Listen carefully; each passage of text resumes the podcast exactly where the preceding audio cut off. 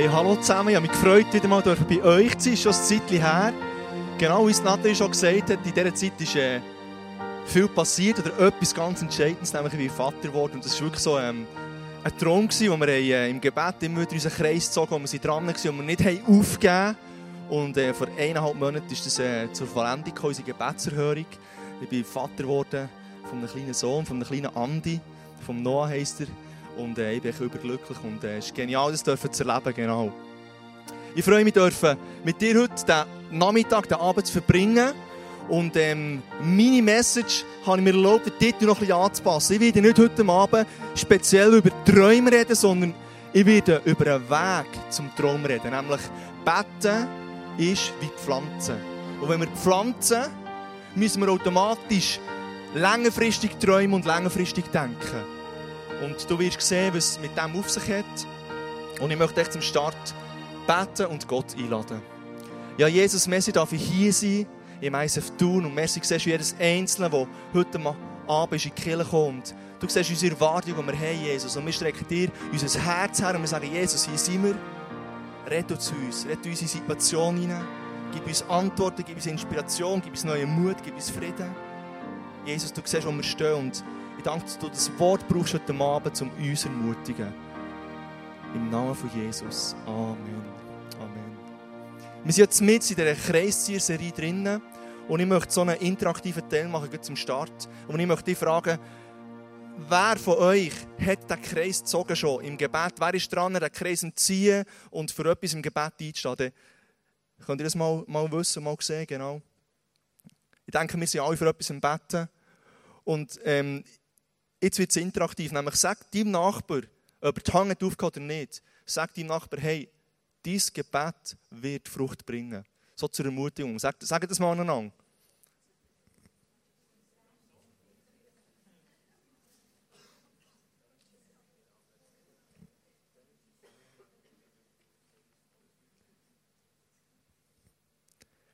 Genau, wir sind ja in dieser Kreisserie drinnen und da kommt ja der Honi vor. Der Honi ist ja die, die Hauptperson von diesem Kreis ziehen.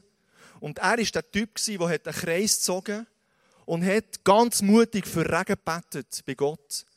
Und was ich cool finde am Honi ist, hey, er war nicht zufrieden mit der ersten Gebetserhörung, nämlich es ist, ich weiß, gibt drei Folgen, man spielt auch nicht so eine Rolle. Es ist ein bisschen regnen. Oder echt so ein bisschen tröpfelweise. Aber nicht, nicht so, dass es gut war für das Land.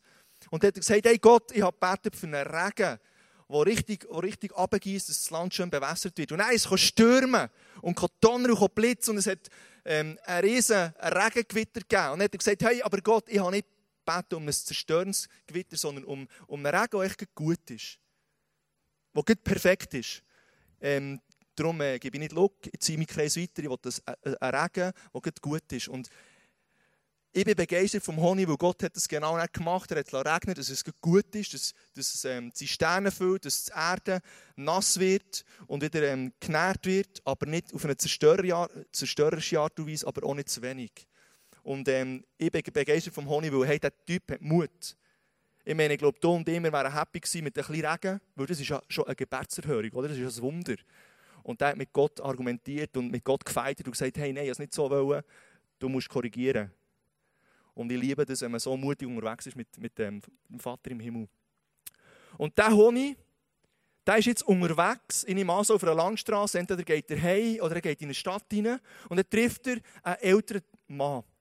Und da ist so dabei, so einen Johannes-Brotbaum zu pflanzen. Frag mich nicht, wie der aussieht. Ähm, das war ähm, vor meiner Zeit. Aber stell dir mal einen Baum vor. Und der pflanzt einen kleinen Baum. Und der Honig sagt, hey, wenn trägt der Baum überhaupt Früchte? Und der ältere Mann sagt dem Honig, ja, ich werde das nicht mehr leben. Das wird ein paar Jahrzehnte sein, weil das braucht lang, bis der Baum die Früchte trägt. Und der Honig sagt, ja, aber äh, ja, es macht ja gar keinen Sinn, dass du da jetzt pflanzt, weil du willst es ja gar nicht mehr leben, dass die Früchte von diesem Baum du kannst geniessen. Und der Typ sagt dem Honig, hey, schau, als ich auf die Welt kam, hat es auch schon Johannesbrotbäume gegeben irgendetwas, jemand hat die auch schon gepflanzt. Und ich bin in Genuss gekommen von diesen Früchten, von dem ganzen Baum, der ausgereift war. Und ich pflanze den Baum nicht für mich. Ich pflanze den Baum für die nächste Generation, für meine Grosskinder, für die, die kommen nach mir. Und diese Begegnung hat dem Honig eine neue Offenbarung gegeben von Gebet. Und das ist auch mein Titel der Message heute. Gebet ist wie Pflanze. Und eine Pflanze muss automatisch längerfristig träumen und längerfristig denken. Der Honig hat gecheckt, dass unser Gebet wie ein Samenkorn ist. Wenn wir beten, wenn du und ich betest, dann pflanzest du ein Samenkorn sinnbildlich. Und das Samenkorn hat so eine Eigenschaft, nämlich wenn du es pflanzt, siehst du es nicht mehr. Es verschwindet im Erdboden. Und das Einzige, was du weißt, ist, du hast einen Samen gepflanzt. Und du wartest gespannt darauf, bis der Samen anfängt zu wachsen und bis er aufgeht. Und der Honig hat gecheckt, dass dies und mein Gebet, wenn das wie ein Samen pflanzen ist und darauf wartet, dass die Frucht kommt, dann ist es möglich, dass du das Gebetspflänzchen selber wirst sehen, wie es wächst, wie es Frucht bringt, wie, wie du dich kannst freuen daran. Hey, aber es könnte auch sein, dass du ein Gebet sinnbildlich pflanzt und du wirst nicht die Ernte sehen von diesem Gebet, weil es erst die nächste Generation wird sehen.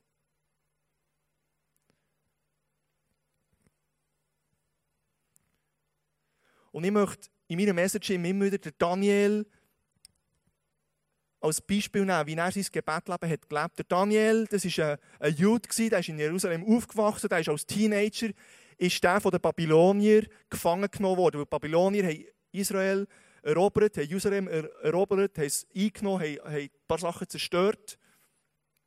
Und er ist ins Exil gekommen, auf Babylonien als Gefangener.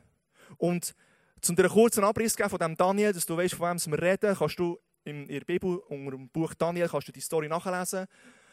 Aber lange Rede, kurzer Sinn, der Daniel ist vom Gefangenen zum Premierminister geworden, schlussendlich in Babylonien, zum mächtigsten Mann nebst dem König. Und wir wollen immer wieder auf Daniel drauf schauen, wie er unterwegs war, wo er ein Mann vom Gebet war. Und was ich spannend finde Daniel, schon als er in Gefangenschaft kam, hat er den Traum in seinem Herzen gehabt, dass Jerusalem eines Tages wiederhergestellt wird. Und er hat für das angefangen zu beten, sehr intensiv, sehr regelmäßig, das sehen wir dann noch, wo er hat gewusst, dass das Gebet der Power hat und so ein Samen ist, wo man pflanzen muss, dass Jerusalem eines Tages effektiv wiederhergestellt wird. Und er hat eine Leidenschaft für, für das. Und wenn du das Gebet liest, ähm, das steht im, muss ich jetzt schnell schauen, im Daniel 9, ein relativ langes Gebet und ein intensives Gebet, und er wirklich Gott hat bestürmt. Und der Daniel hat auch gewusst, dass, dass der Power hat, wenn du betest, dass etwas anfängt zu wachsen. Und ich möchte dir so ein Bild zeigen, dir so ein Bild mitgebracht von Samen und einem Pflänzchen, das anfängt zu wachsen. Und wenn du betest, legst mal die, Pflanze, die Samen in den Boden rein. Und vielleicht bist du schon lange dran und sagst, ja, aber der Samen ist schon lang gepflanzt. Und ich sehe noch keine Frucht, ich sehe noch kein Pflänzchen, das wächst. Und ich möchte dich ermutigen mit einem Beispiel, wo Archäologen haben, ähm, etwas erlebt nämlich die haben Tattoo-Palmen Samen gefunden in Masada, das ist in, in ähm, Israel. Und ähm, die haben das Exempel gemacht und haben die, die, die Samen genommen und gesagt, jetzt wollen wir mal schauen, ob die noch wachsen. Und die sind 2000 Jahre alt, gewesen, die, die ähm, Samen. Und siehe da, sie haben sie gepflanzt, sie haben gehackt und gepflegt und es sind wieder Palmen gewachsen. Und ich möchte dich ermutigen mit dem, mit dem Beispiel heute Abend, nämlich Samen haben eine lange Keimfähigkeit. Und du hast das Gefühl, du hast schon lange gepflanzt und, und hast eigentlich schon fast aufgegeben oder bist am Aufgeben mit weiter beten, weil du denkst, die Samen ist verdorrt, die ist, die ist verreckt, auf Bändisch gesagt. Da kommt keine Pflanze mehr. Und ich möchte dich ermutigen, dein Gebet wird Frucht bringen, weil der Samen hast du gepflanzt. Er ist nur noch nicht aufgegangen. Die Herausforderung, die wir aber haben, wenn wir im Gebet unterwegs ist, dass wir nicht die Geduld haben von einem Gärtner. Weil der weiss, wenn ich etwas pflanze, das ist vielleicht ein Kressigsamen, oder? Der, wenn du Glück hast, ist, wenn es heute pflanzt, ist, schon morgen Kressig da, oder? Aber wir, ja nicht, wir gehen nicht nur für Kressigsamen, wir wollen etwas Größeres sehen im Gebet. Also, ich, ich will das nicht schmälern, das Kressigsamen-Gebet, genau. Aber ich, ich bete für Bäume immer wieder. Und das braucht ein bisschen länger Zeit. Dann brauchen wir so die Geduld von einem Gärtner, wir brauchen die Einstellung von einem Seimann, wo die wissen, was es bedeutet, zu säen. Und die Herausforderung, die wir haben, ist, wir leben in einer Zeit von sehr modernen Möglichkeiten hier, die uns das Leben einfacher und angenehmer und schneller machen. Das bedeutet, du musst nicht mehr Brief schreiben, für jemandem etwas zu sagen. Du kannst noch, also es ist fast nostalgisch, wenn du das machst. Hätte ich eigentlich heute machen können, Schätzchen. Dir einen Brief schreiben wieder mal, genau. Ich weiss, dass du würdest das lieben, aber ähm, ich hätte vielleicht ein Mail gemacht oder ein SMS zum Muttertag. Du kannst ein Mail machen und dann ist unmittelbar dort und der andere, der es überkommt, ist im Zugszwang und du erwartest eine Antwort unmittelbar, oder? Weil der muss nicht einen Brief schreiben und hat wieder ein bisschen Zeit gewonnen, um zwischendurch ein paar Sachen zu erledigen und bis deine Antwort wieder da ist, ist er wieder dran. Wir haben so viele Möglichkeiten heute, ähm, mit der modernen Technik, die alles so schnell machen. Oder ich kann jetzt etwas erleben und in 30 Sekunden weiss es die ganze Welt, weil ich es postet auf Instagram oder auf Facebook. Oder? Und manchmal tun wir Gott auch in, das, in die moderne Technik interpretieren und denken, ja, wenn ich beim Goalautomat oben ein Frank reinlasse, kommt ja unter ein Goal raus. Also ähnlich erwarte ich das mit meinem Gebetsanliegen. Ja, oh. Ich erwarte, dass wenn ich heute Abend bete, dass morgen Morgen der Baum schon gewachsen ist. Weil wir sind uns nicht mehr gewöhnt, vielfach auch Geduld zu haben und eine andere Sicht zu haben von diesem Gebet. Und die Bibel redet spannenderweise oft von so Landwirtschaftsbildern. Wenn es um verschiedene Sachen geht, auch wenn es um das Säen geht und um das Ernten. Und wenn es um Landwirtschaft geht, wissen wir alle, dass es nicht ähm, über Nacht meistens das Weizenfeld schon erntereif dasteht, dass du mit dem Maidröschen kannst du durchfahren Und das ist ein Spannungsfeld, das wir drinnen haben. Und der Schlüssel zu grossen Träumen und zu intensivem Gebet ist eben langfristiges Denken, langfristiges Träumen. Was unsere Challenge ist, dass wir immer in unserer Zeitrechnung denken, dass wir denken, ja, ähm, jetzt bete und so etwa dann wäre es dann gut, oder? Wenn es eintreffen würde. Wie wäre es, wenn du und ich anfangen, mehr auch in der Ewigkeit zu denken, dass wir andere Perspektiven einnehmen und Gott die Zeit abgeben. Weil er hat dein Gebet gehört und er hat es in ihre Agenda eingeschrieben und er weiß, wenn das die Gebetssamen wird aufgehen. Gebet ist ein Ehr, das Gott dir und mir gibt. Und wir können fast sagen, das Gebet ist eigentlich die Seimaschine, die dir Gott zur Verfügung stellt, um etwas zu Leben zu kommen, um etwas aufzublühen, um Atmosphäre zu verändern, indem du ein Gebet sprichst und Gott in dem Sinne anfängt zu wirken. Gebet ist das Ehr, das wir bekommen haben und es ist auch das, was wir werden hinterlassen, wenn wir gehen. Weil es gibt Gebet, wo du in vollen Genuss kommst davon, wo, wo Erfüllung geht, aber es wird auch Gebet in deinem Leben, wo deine Generation werden prägen Und ich möchte das Testimony-Clip zeigen von Familie Gerber, wo hat Gebetsamen gesagt in die nächste Generation hinein.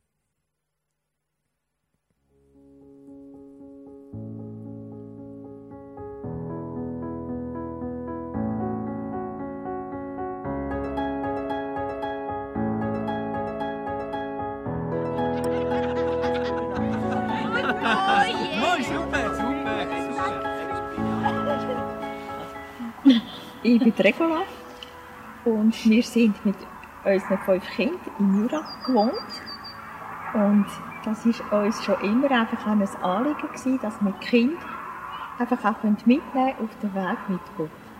Und das ist auch ein Pflänzchen, das wir einfach dort säen und pflegen. Und das haben wir auch versucht zu machen, indem wir auch in Gottes Wort weitergegeben haben, auch durch unser Leben mit allen Fehlern, die wir auch machen. Und was wir jetzt heute sehen, äh, freuen wir uns so sehr, wie jedes einfach auf dem Weg ist mit Gott. Und da sind wir eigentlich Gott so dankbar, wenn wir sehen, man kann einen Beitrag leisten, aber man hat es nicht im Griff. Ich bin Simon und ich bin in einer christlichen Familie aufgewachsen, habe mich aber mit zwölf gleich selber für Jesus entschieden und äh, habe mich dann bekehrt und seitdem und, und ja, seit, seit ich kann denken, bin ich Liebes, wenn ich Menschen kann mit Gott in Verbindung bringen, von Gott erzählen und wenn Menschen dürfen den Gott, den liebenden Gott kennenlernen. Und, und ähm, ich habe immer das gesucht, ich habe immer das wollen und äh, jetzt bin ich Youth im ICF Bern und liebe es mit diesen Leuten unterwegs sein und sie dürfen nachher das Herz von Gott zu bringen. Und mich begeistert das, wenn ich sehe, wie sie aufblühen in dieser Beziehung zu Jesus. Ich bin Betty, ich leite im ICF Zürich Kinderoase. Das ist äh, das Ministry in der Stadt, wo mit Kind einfach Zeit verbringt, wo Kind aus zerrütteten Familie unterstützt. Mein Herz schlägt dafür, dass wenn Kinder aus einer kaputten Familie kommen, sie aber eine Bezugsperson haben, dass dann ihr Lebenslauf anders wird. Ich glaube, dass wenn man ihren Wert zuspricht, ihnen von der Liebe von Jesus erzählt, dass es dann etwas verändert in ihren Herzen. Und das ist das, was ich mache und baue.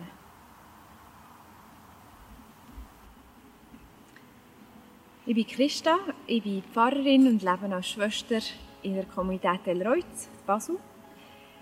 Äh, wir haben dort ein Haus mitten in der Stadt, wo wir Leute einladen, äh, die können in den Rhythmus der Gemeinschaft, in die Gebetszeiten, gemeinsame Mahlzeiten eintauchen, die so können kommen für ein paar Stunden, ein paar Tage in die Stille. Und mich begeistert es, wenn dort in diesem Raum in den Menschen Gott können begegnen und Zeit haben zu fragen, was er möchte für ihr Leben, Zeit sich nehmen, ihm zu begegnen. Und mich freut es, dass wir diesen Raum bieten. Ich bin der Tom und das, was mich begeistert, ist die Beziehung zu Jesus. Ich hatte ein starkes Erlebnis, gehabt, mir Jesus ist begegnet und dann habe ich Jesus gehört und dann habe mir einfach gesagt, Tom, ich liebe dich von ganzem Herzen. Und das Erlebnis hat mich so stark einfach geprägt, dass ich gesagt habe, ich will mein Leben selber einsetzen für andere Menschen, dass andere Menschen dürfen Jesus kennenlernen, dass sie Jesus dürfen begegnen und darum leite ich heute ISF Biel, bin dort Standardleiter. Und meine Leidenschaft und Begeisterung einfach zu sehen, wie Menschen dürfen Jesus kennenlernen, wie sie dürfen Schritte gehen mit ihm und einfach, dass so ihr Leben positiv verändert.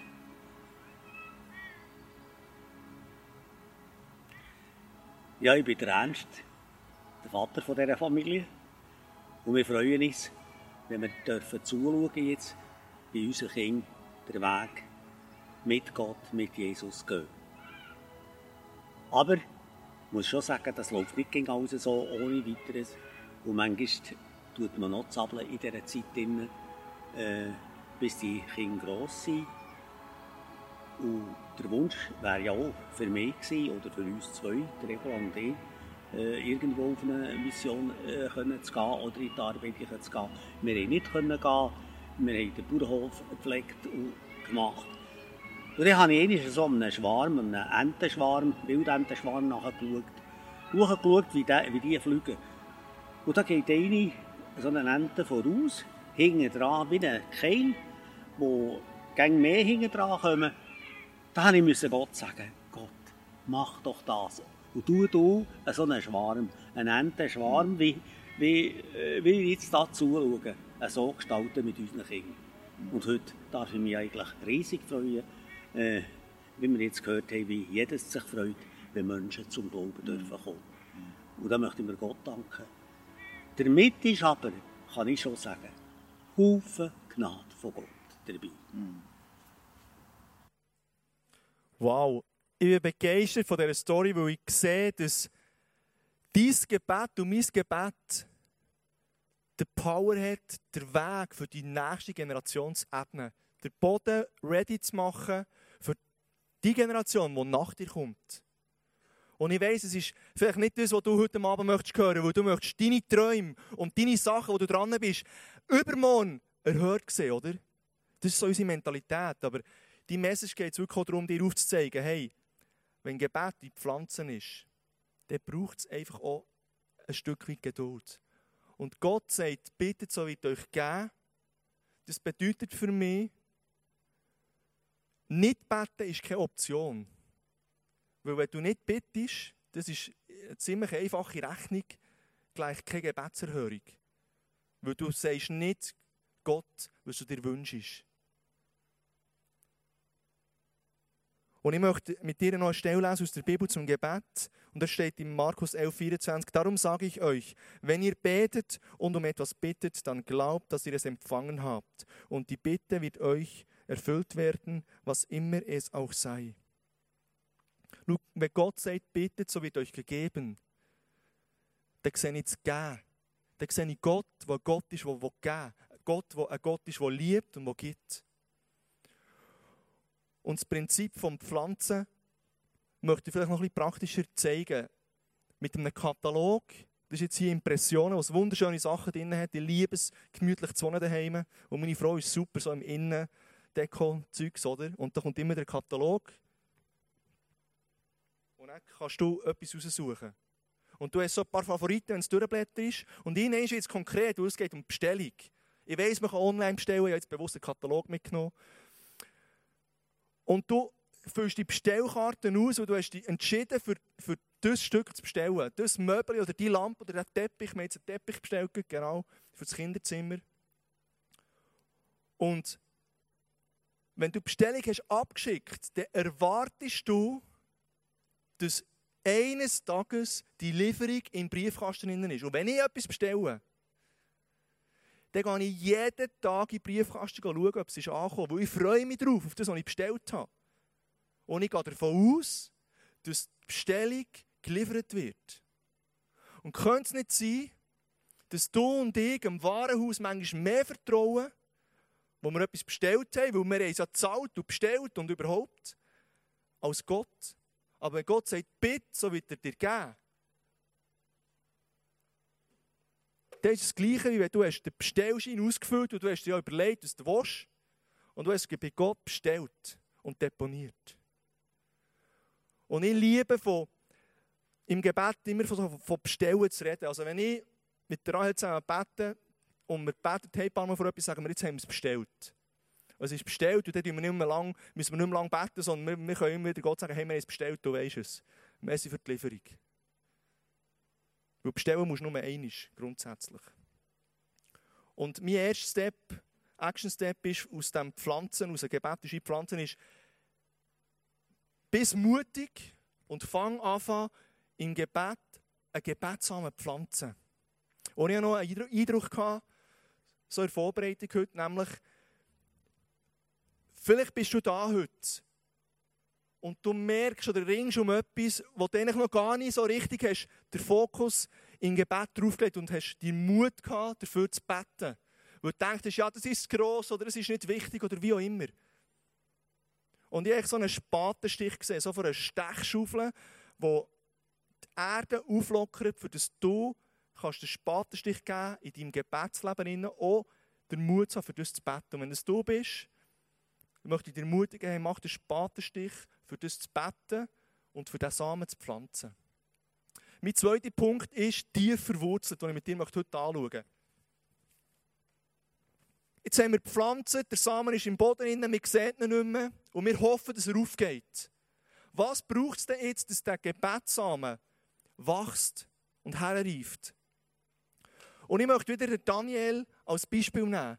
Der Daniel, der jetzt in Babylonien ist, er hat dort Fuß gefasst, er ist dort angekommen, er hat Kulturlehre kennen und er hat immer zu Gott gehabt.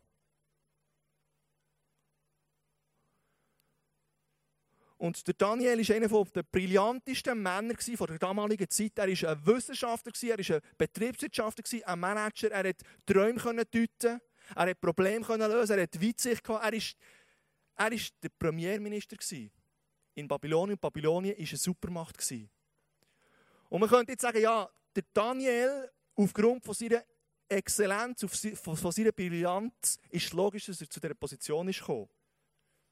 Aber was der Daniel hat unterschieden von den anderen, ist nicht gewesen, dass er den, den grössten IQ hatte, sondern er hat den, den, einen hohen Gebetsquotient gehabt. Sein Gebetsquotient hat den Unterschied ausgemacht in seinem Leben. Und der Daniel hat nicht nur gebetet, wenn, wenn es ihm gerade schlecht ist, wenn er wieder mal eine Gebetserhörung gebraucht in einer Misere.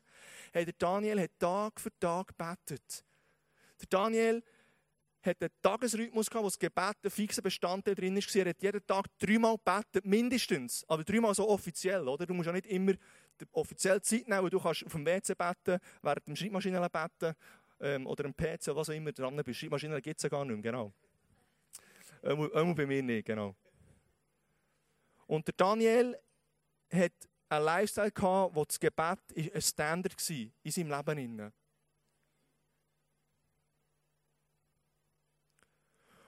Und auch wenn der Daniel ist unterwegs war, dann war er so mit einem Lifestyle unterwegs, wo er gesehen hat, hey, eine Situation von einer Person, ein Problem, etwas, das eine Lösung braucht, etwas, das Ermutigung braucht, eine Person, die Ermutigung braucht, dann hat er echt gebetet. Und ich möchte heute Abend noch so eine Klammer auftun.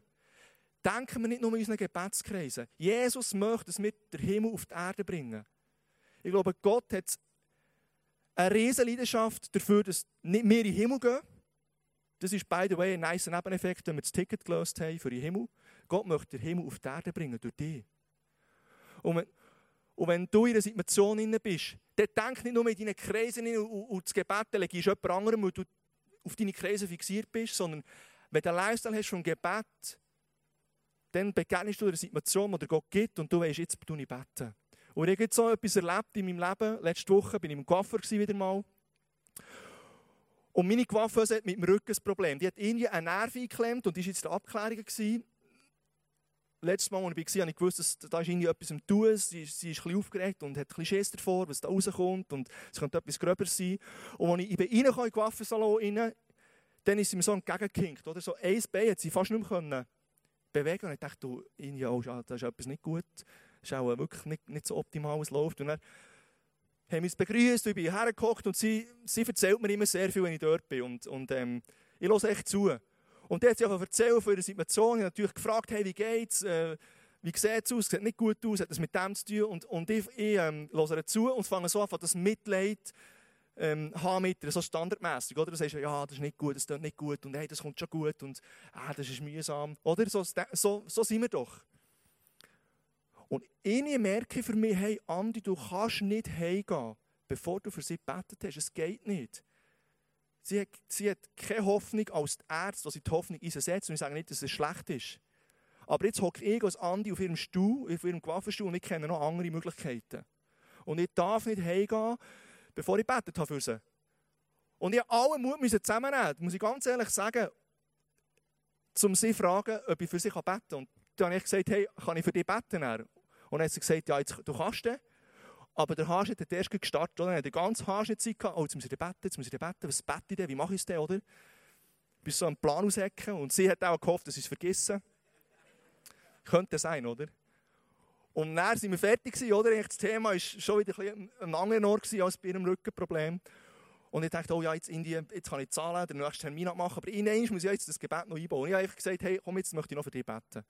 Und was mich begeistert hat, ist, sie war nicht ähm, geheilt noch, aber mir begeistert, dass ich endlich mal für jemanden gebetet habe, den ich nicht kenne, den ich in alle sieben, acht Wochen sehe, wo mir nicht nahe ist eigentlich. Aber Gott hat mir gesagt, mach es. Und ich habe es gemacht. Ich glaube, sie war berührt von meinem Gebet. Und ich denke, es hat noch nie jemand für sie gebetet, so ernsthaft für eine Situation von ihr. Und hey, Gott möchte dich und mich so brauchen. Nebst dem, dass wir unsere Kreise ziehen, nebst dem, dass wir für etwas gehen, ganz konkret. Er möchte, dass wir einen Lifestyle haben, wo er dir Situationen gibt, du musst niemand, für niemanden so zwangsbeten und komisch herstellen und sagen, jetzt muss ich beten, beten, beten, oder? Sondern er gibt dir Situationen, wo du nur noch musst herstehen und sagen, hey, darf ich für dich beten? Und die Person sagt, ja, noch so gern. Und der David hat das auch erlebt, nämlich er hat in, in allen Situationen hat er Gott einbezogen im Gebet und durch das ist er vom Gefangenen zu dem Premierminister geworden. Und das bringt mich auf einen wesentlichen Punkt vom tiefer Wurzelsein, nämlich dein Gebet ist das Gleiche, wie wenn du die Spritzkanne füllst mit Wasser und die Pflanzen gehst begießen. Gebet ist das Wasser, ist der Dünger, ist das Jetten, ist das Beschneiden von deiner Gebetspflanze, die du gepflanzt hast. Dein Gebet tut neue Nährboden bereitstellen für die Gebetserhörung. Dein Gebet bewirkt, dass dein Gebetsanliegen tiefe Wurzeln schlagen kann.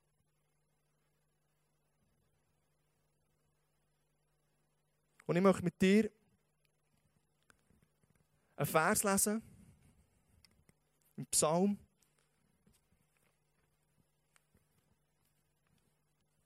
Im Psalm 1, 2 bis 3 steht, wie glücklich ist ein Mensch, der Freude findet an den Weisungen des Herrn, der Tag und Nacht in seinem Gesetz liest und darüber nachdenkt.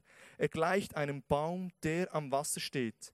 Jahr für Jahr trägt er Frucht. Sein Laub bleibt grün und frisch. Was immer ein solcher Mensch unternimmt, es gelingt ihm gut.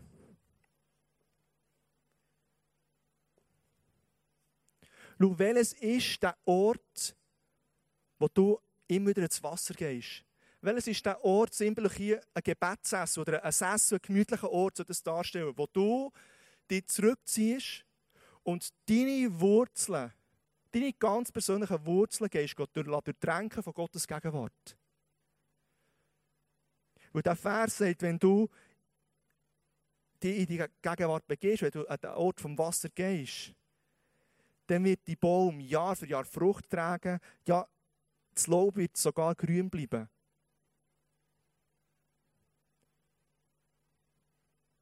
Und ich glaube ganz fest, dass das Ort vom Wasser das hat zwei Bedeutungen. Wenn du bettest, gibst du dir automatisch einen Ort vom Wasser.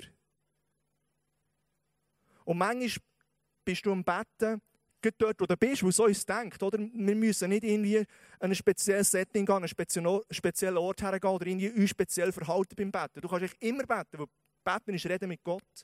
Beten ist nichts hochtheologisch Spezielles, wo nur ganz spezielle Leute oder ganz spezielle Umstände ähm, ermöglicht ist oder, oder erlaubt ist oder wir dürfen, sondern Gebet ist Reden mit Gott, dort wo du bist. Aber manchmal tut es gut, dir einen Ort zu suchen, wo du nicht ein Fastfood-Gebet redest, ganz salopp gesagt, sondern wo du dir Zeit nimmst, deine Gebet mit Gott austauschen, mit ihm zu reden, mit ihm zu feiten, still zu sein.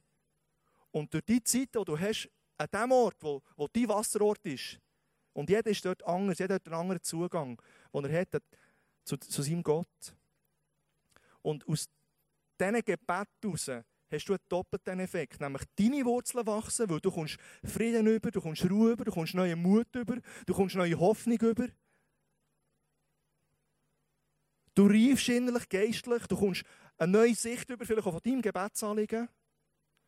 Und das Gebet selber wo du betest, ist der Nährboden für deine Gebetserhörung. Und wir können es uns nicht erlauben, nicht an diesen Wasserort herzugehen, immer wieder in unserem Leben und unsere ganz persönlichen Wurzeln zu durchdrängen, dass sie tief runtergehen, wie der Baum, den er mitgebracht hat, dass die Wurzeln wirklich gross und stark werden können. Dass, dass du ganz persönlich in deinem Leben mit Gott kannst herreifen, dass du kannst wachsen, dass du kannst stark werden und parallel dazu deine Gebetsanliegen, deine Kreise, die du ziehst, werden genährt mit neuer Hoffnung, mit neuem Mut und du bringst wieder vor die Gott. Die Herausforderung, die du und ich haben, ist die Schlummertaste von unserem Wecker. Wer kennt die Schlummertaste oder wer liebt die Schlummertaste, müssen wir fast besser sagen.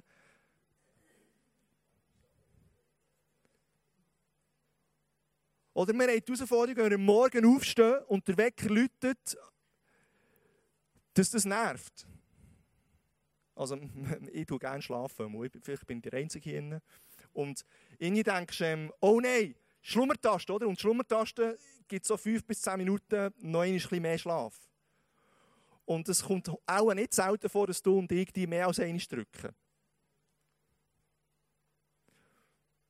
Und könnte es nicht sein, dass die Schlummertaste, das ist eigentlich ein Symbol, also, oder sinnbildlich steht es, dein Wunder und deine Gebetserhörung verzögert, weil du lieber schlafst, als deine Wurzeln am Wasserort zu tränken und durch das gestärkt zu werden für dein Leben und gestärkt zu werden für den Kreis immer wieder zu ziehen, wo du dafür gehst. Und der Action Step vom tiefer verwurzelt sein ist, entwickeln ein Gebetsleben, ein Rhythmus, wo du dein Gebet fix einbaust, mit ganz bewussten Wasserzeiten, wo die Ort ist, wo du mit deinem Gott deine Zeit verbringst und für deine Kreise gehst und, und, und im Zeit auch zu, zu reden in die Situationen hinein. Aber auch ganz natürlich an deinem Alltag, wo du bist, dass du nicht immer mit deinen Möglichkeiten rechnest, was so wunderbar ist, aber dass du fortlaufend mit Gott und diskutieren bist und sagst, hey, hier habe ich eine Aufgabe, hey, ich brauche Inspiration, sagen wir, wie ich es machen könnte. Und plötzlich kommt ein Gedanke und du merkst, hey, wow, das ist jetzt hingebig gegangen und es war es ist, ähm, Gefühl. Lass uns einen Gebetsrhythmus entwickeln, der der Nährboden ist für deine und für die Wurzeln von deinem Gebetsamen. Und was ich als letztes mit dir möchte anschauen ist so die Lieferung, die eben verzögert ist. Und wir haben ja gesagt, wir haben gepflanzt, wir haben bestellt, aber es ist noch nichts im Briefkasten. Es war noch nichts im Briefkasten. Und der Daniel hat es auch erlebt. Er hat ja gebetet für die Wiederherstellung von Jerusalem. Er hat eine Leidenschaft dafür. Und da ist ein Engel zu ihm gekommen und gesagt, hab keine Angst, ermutigte er mich. Du wolltest gern erkennen, was Gott tun will und hast dich vor ihm gedemütigt. Schon an dem Tag, als du anfingst zu beten, hat er dich erhört. Darum bin ich nun zu dir gekommen. Aber der Engelfürst des Perserreichs stellte sich mir entgegen und hielt mich 21 Tage lang auf. Doch dann kam mir Michael zu Hilfe, einer der höchsten Engelsfürsten. Ihm konnte ich den Kampf um das Reich der Perser überlassen. Und ich möchte diesen Vers adaptieren in dein und mein Leben. Wir sind im Betten, wir sind dran, wir sind im Kreise ziehen. Und Gott sagt dir, hab keine Angst. Hab keine Angst in der Situation, in der du nicht siehst, ob dein Gebet Früchte trägt, ob dein Gebet etwas bringt, ob es Gott gehört. Hab keine Angst, weil Gott hat es ab dem ersten Tag gehört. Ab dem ersten Tag. Egal wie lange du dran bist. Und der Gegenspieler von Gott, das ist hier jetzt der, ähm, der König vom Perserreich oder Engelfürst vom Perserreich. Der Satan will nicht unbedingt, dass deine Gebete erfüllt werden, dass deine Gebetserhörungen dich dran kannst freuen. Und ich mache echt mal das Statement, der Fight um dein Gebet, der ist schon lange am Laufen und Gott hat es am ersten Tag gehört. Die Lieferung ist echt noch verzögert. Und in diesem Spannungsfeld sind wir drinnen. Und nur Daniel hat gewusst, dass, wo er Offenbarung bekommen von Gott, Gott hat ihm das ähm, aufgezeigt, dass Jerusalem erst in 70 Jahren wiederhergestellt wird. Und der Daniel hat gewusst, ich werde das gar nicht erst erleben. Ich werde es nicht mitbekommen. Und trotzdem hat er jeden Tag dreimal gebetet. Er hat nicht gedacht, er warte jetzt doch bis zum 69. Jahr und dann spreche ich das erste Gebet und im 70. wird es passieren. Er hat ab dem ersten Tag, sinnbildlich, ab dem ersten Jahr hat er angefangen zu beten, für was in 70 Jahren wird passieren. Er hat es nicht auf die lange Bank geschoben und er hat jeden Tag dreimal gebetet, mit einer Ernsthaftigkeit. Es war sogar verboten, ein Zeitchen zu beten, etwa einen Monat lang, unter Todesstrafe, unter, unter der Leuengrube, wo er dann rein musste. Er, es hat ihn nicht interessiert. Er hat gewusst, das Gebet ist so wichtig, ich lasse mich nicht mal einen Monat nehmen, um nicht zu beten. Also ganz ehrlich, ich habe 30 Tage Pause gemacht, weil irgendwie ist ja 30 Tage. Und dann kannst du wieder weiter beten. Also machen schon 30 Tage aus. Aber dort ist eben der Daniel mir ein Vorbild. Weil er hat gecheckt, was es bedeutet, ernsthaft dran zu sein. Und er hat das sogar so gemacht, dass er ist immer abgeknäult er hat echt alles in die Waagschale geworfen, was er hatte, was ihm in den Sinn kam. Er hat das Fenster aufgetan und er hat gegen Jerusalem gebetet, wo er wollte, dass Jerusalem wiederhergestellt wird. Und er hat gefastet. Es wäre vielleicht auch noch so eine spannende, spannende Untermauerung vom Gebet. Geh mal lesen, wie Daniel hat gefastet. Das ist so ähm, ein Fasten, das nicht, nicht mehr darfst essen sondern so Gemüse und so weiter. Aber du kannst selber schauen, wie er das gemacht hat. Er hat echt das noch untermauert mit, mit seiner Ernsthaftigkeit und gesagt, hey, ich faste noch für meine Anliegen. Und Daniel hat gewusst, es gibt keinen anderen Ort, es gibt keine andere Möglichkeit, als zu pflanzen. Es gibt keine andere Möglichkeit, als dass Gott eingreift, dass ich auf Gott vertraue, dass ich ihn einbeziehe in meine Situation hinein. Und die Herausforderung, die du und ich haben mit dieser verzögerten Lieferung, ist, dass, uns, dass wir es manchmal leid sind, noch einmal ins Gebet zu reden, dass wir es manchmal leid sind, zu warten und uns das anzutun, durch die ungewisse Zeit zu gehen, durch die Zeit zu gehen, die vielleicht Schmerz bedeutet, die, die Enttäuschung bedeutet, die, die Hoffnungslosigkeit bedeutet. Und wir, wir überlegen uns ernsthaft, ob es noch Wert hat, zu beten für das Ziel, das wir haben, für die Gebetserhörung. Und wir fangen an, den Blick abwenden von, von dem, was wir sehen wollen. Wir fangen an, zu zweifeln. Und die einzige Möglichkeit, ist, die wir haben, ist, nicht aufzugeben. Ich habe persönlich auch so eine Situation erlebt. Vor etwa acht, neun Jahren bin ich wirklich in einem Anschlag. Ich, ich, ich ähm, war depressiv, ich hatte einen Burnout, ich habe nicht geschlafen, nicht mehr essen, keine Hoffnung, keine Freude. Und in dieser Situation bin ich immer wieder so einen Anschlag gekommen, dass ich wirklich nicht mehr weiter Und ich es hat, hat so ausgesehen, wie ich die Hoffnung verlieren würde, wie ich nicht mehr durchgesehen Und ich, ich bin immer wieder an den Wasserort gegangen und in die Stille mit Gott. Und ich habe zu Gott gerufen und ich habe gerannt und gesagt, hey Jesus, ich bin dein Kind. Und weil dein Kind bin, erwarte dein Eingreifen. Siehst du meine Situation nicht? Ich brauche deine Hilfe. Und dann habe ich noch immer, immer gesagt, und ich gebe nicht auf im Namen von Jesus. Wenn es noch schlimmer wird, das interessiert mich nicht. Ich gebe nicht auf im Namen von Jesus. Und das habe ich gesagt, als Statement für den Teufel, sinnbildlich, dass er weiß, er kann machen, was er will. Ich werde nie aufgeben. Weil ich vertraue Gott und ich glaube, dass er es gut meint mit mir. Und durch die Zeiten durch, die ich nicht durchgesehen habe, ist plötzlich so ein Mut gekommen, eine Hoffnung gekommen, ähm, wieder ein bisschen Freude gekommen, wo ich gemerkt habe, hey, da passiert etwas in meinem Herz. Gott hat mich nicht vergessen. Er meint es gut mit mir. Er ist mit mir dran. Und schau, wenn du drohst, den Fokus zu verlieren, dann gang einmal mehr auf die Knie. Gang einmal mehr auf die Knie. Und bete das Gebet zu deinem Vater im Himmel und richte nicht den Fokus ab von dem, was du sehen willst, sondern schau auf die Gebetserhörung, die du sehen willst, die du im Fokus hast. Und gib nicht auf. Und nimm dir die Zeiten immer wieder, weil die Zeiten, die sind un unvorstellbar wertvoll und die verändern dich von innen gegen außen. Und ich gebe dir den Mut, zum dran zu sein und zum durchhalten. Und was ich ganz ein wichtiges Statement finde von heute Abend ist, hey, schau, viel wichtiger als jede Gebetserhörung in deinem Leben ist, vertraue auf Gott. Viel wichtiger als jede Gebetserhörung in deinem Leben ist, dass du Gott vertraust.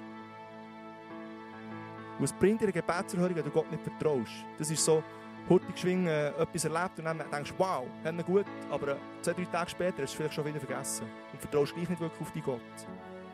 Bist du bereit, in diesen Gebetszeiten auf Gott zu hören, was er in deine Situation reinreden will? Bist du vielleicht sogar bereit, loszulassen? Das bedeutet nicht, dass Bestellung bestellt ist. Bestellung ist bestellt, aber ich sorge mich nicht mehr darum. Ich lasse los, weil ich weiss, Gott hat es gehört und Gott sorgt für mich. Er hat es im Griff. Bist du bereit, Gott den Zeitpunkt zu bestimmen von deiner Gebetserhörung? Bist du bereit, Gott Gott sein? Das ist dein Vertrauen auf Gott. Und wichtiger als jede Gebetserhörung ist, dass wir Gott vertrauen, egal was passiert. Weil er meint es gut mit dir, er liebt dich, er ist ein Gott, der gibt. Und manchmal sehen wir nicht durch. Und wenn du nicht vertraust, wenn du dann anfängst, alles hinterfragen, dann landest du noch in viel größeren Miseren drin, als du vielleicht gefühlt schon bist. Dann hast du keine Hoffnung mehr und, und dann hast du keinen Ausblick mehr, weil Gott Vertrauen bedeutet, du hast ein sicheres Fundament, du stehst, du stehst sicher und das kann dir niemand wegnehmen. Und auf dem lässt sich sehr viel aufbauen. Nun, das ist so mein letzter Step an dich. Lasst uns zusammen aufstehen und dann beten für euch.